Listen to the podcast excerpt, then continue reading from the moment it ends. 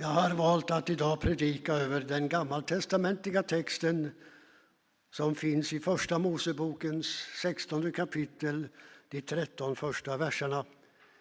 Vill du följa med när jag läser så kan du göra det på sidan 1494 i psalmboken. 1494. Texten lyder så. Abrams hustru Sarai hade inte fött honom några barn hon hade en egyptisk slavflicka som hette Hagar och en dag sa Sarai till Abraham Herren har gjort mig ofruktsam. Gå till min slavflicka, kanske jag kan få barn genom henne. Abraham samtyckte, och så tog Sarai, Abrahams hustru, sin egyptiska slavflicka Hagar och gav henne åt sin man. Abraham hade då bott tio år i Kanaan. Abraham låg med Hagar och hon blev havande. Men när hon märkte att hon väntade barn började hon se ner på sin matmor. Då sa Sarai till Abraham, denna skymf är ditt fel. Jag la själv min slavflicka i din famn, men när hon märkte att hon väntade barn började hon se ner på mig. Herren må döma mellan mig och dig. Abraham svarade Sarai, du bestämmer själv över din slavflicka. Gör vad du vill med henne. Sarai bestraffade henne, men då rymde hon. Herrens ängel fann henne vid en källa i öknen, källan på vägen till Shur. Hagar, sa han, Sarais slavflicka, varifrån kommer du och vart är du på väg? Hon svarade, jag har rymt från min matmor Sarai. Då sa han till henne, vänd tillbaka till din matmor och underkasta dig henne. Och Herrens ängel sa, jag ska göra dina ättlingar mycket talrika, så talrika att ingen kan räkna dem. Herrens ängel sa till henne, du är havande och ska föda en son och du ska ge honom namnet Ismael, ty Herren har hört din klagan. Mer vildåsna än människa ska han vara. Han ska slåss mot alla och alla mot honom. Öster om alla sina bröder ska han bo. Hagar gav Herren som hade talat till henne ett namn. Du är siendets Gud. Ty hon tänkte, har jag verkligen sett Gud och förblivit vid liv? Låt oss be. Ditt ord, o Jesus, bliva må den stjärna i vars sken vi gå. Låt din helga lära ledsaga oss i all vår tid, ljus och kraft beskära åt oss i livets storm och strid och i döden bära till vårt hjärta frid. Amen.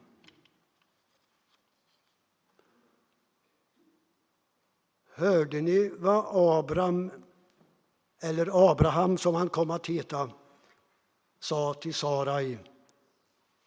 Du bestämmer själv över din slavflicka, gör vad du vill med henne. Som om hon vore en möbel eller annan ägodel som man kunde göra hur som helst med. Ja, det har nog varit så i alla de kulturer och tider och sammanhang där slaveri har förekommit. Har förekommit.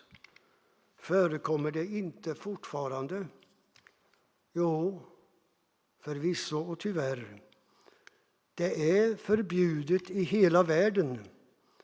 Men statistik och siffror från FN säger att upp emot 50 miljoner 50 miljoner människor idag lever i vad som kallas för modernt slaveri. Och till de värsta länderna hör Nordkorea, Sydsudan och Syrien. Men inte heller i vårt land är vi fria från den vanligaste formen för modernt slaveri. Den kallas för arbetskraftsexploatering och förekommer inom flera branscher. Sarai gjorde som hon ville med sin slavflicka. Hon gav henne till Abram så att han kunde ligga med henne. Hennes ordval avslöjar också det slaveriets innersta väsen. Gå till min slavflicka, kanske kan jag få barn genom henne.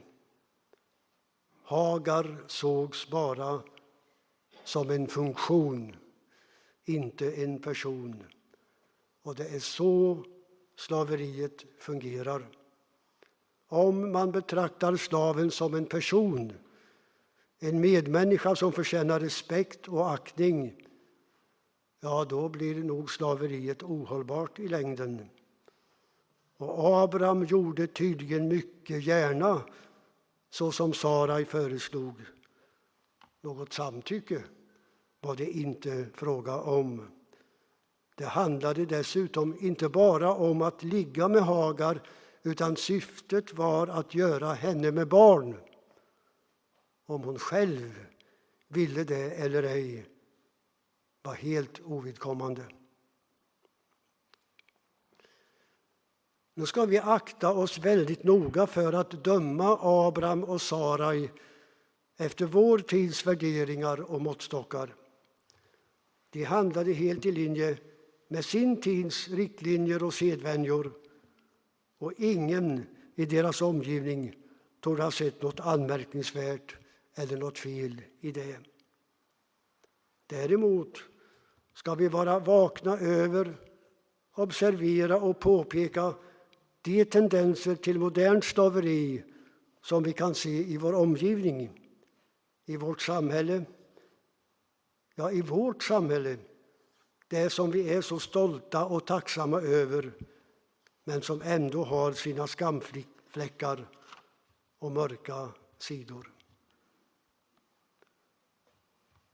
Men varför ska vi läsa berättelsen om Abraham, Sarai och Hagar som gammaltestamentlig läsning på första söndagen i fastan som har temat prövningens stund.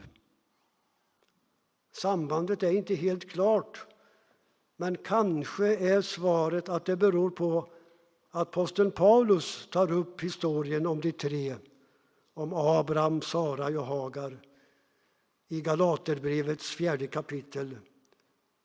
Fast det finns inte med bland söndagens texter, säriget nog. Allt nog, Paulus egen inställning till slaveriet tycks inte ha varit helt klar. Men i Galaterbrevet gör han en poäng av att Sarai själv också till slut blev havande på grund av Guds löfte att hon skulle bli det. Och därigenom föddes Isak den andre av Israels tre patriarker Abraham, Isak och Jakob, far, son och sonson. Och vad är Paulus poäng med det? Jo, säger han, Abrams son med slavinnan, det vill säga Hagar, var född efter naturens ordning Sonen med den fria kvinnan, alltså Sarai, tack vare ett löfte. Och så tillämpar han det på galaterna och på alla oss andra som inte är födda som israeliter och säger ni är löftets barn, liksom Isak. Gud har upprättat två förbund, ett med Israels folk, det gamla förbundet som vi kristna säger, och ett med alla andra, det nya förbundet, det som han har möjliggjort genom Jesus Kristus.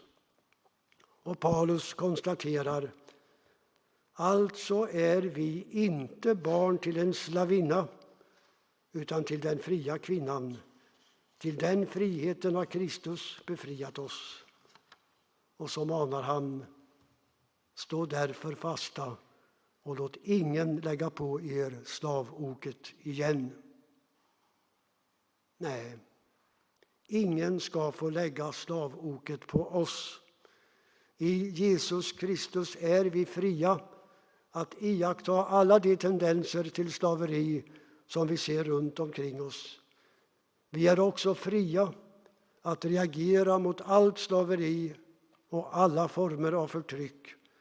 Vi är fria att säga ifrån och så långt vi kan hjälpa människor att besluta om sina egna liv och angelägenheter.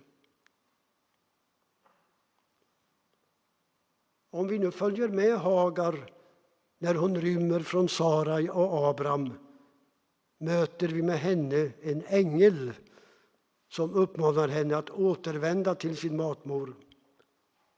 Hon skulle åter underkasta sig henne. Därigenom skulle något stort ske. Ett helt folk skulle uppstå genom den son, Ismael, som Hagar skulle föda. Och det som avses med det är beduinstammar i Arabien och i Sina i öknen. Men vi tar fasta på Hagars reaktion. Hagar gav Herren som hade talat till henne ett namn. Du är seendets Gud. Ty hon tänkte, har jag verkligen sett Gud och förblivit vid liv? Det finns en säregen dubbelhet i Gamla testamentet när det gäller att se Gud. Det står om Jakob att han, när han hade brottats med Gud vid Jabboks vadställe, sa jag såg Gud ansikte mot ansikte och ändå skonades mitt liv. Och det heter om Mose att Herren talade till Mose ansikte mot ansikte som en människa talar till en annan. Men sen står det redan i samma kapitel att Gud säger till Mose mitt ansikte kan du inte få se, ty ingen människa kan se mig och leva. Och det är det som Hagar tar fasta på när hon ställer sin bävande fråga. Har jag verkligen sett Gud och förblivit vid liv? Ja, vad är det att se? Vad är det att se Gud? Tänk om det riktiga svaret, det bibliska svaret, det kristna svaret på den frågan är det är att se sin medmänniska. I Lukas evangeliets sjunde kapitel finns berättelsen om kvinnan som smorde Jesu fötter. Det skedde hemma hos en av fariseerna. Och kvinnan var, som det står, en synderska. När farisén tänker illa om vad som sker frågar Jesus honom Ser du denna kvinna? Så står det i 1917 års översättning. Men nu, i den version som vi kallar Bibel 2000, står det Du ser den här kvinnan. Och båda översättningarna är språkligt korrekta.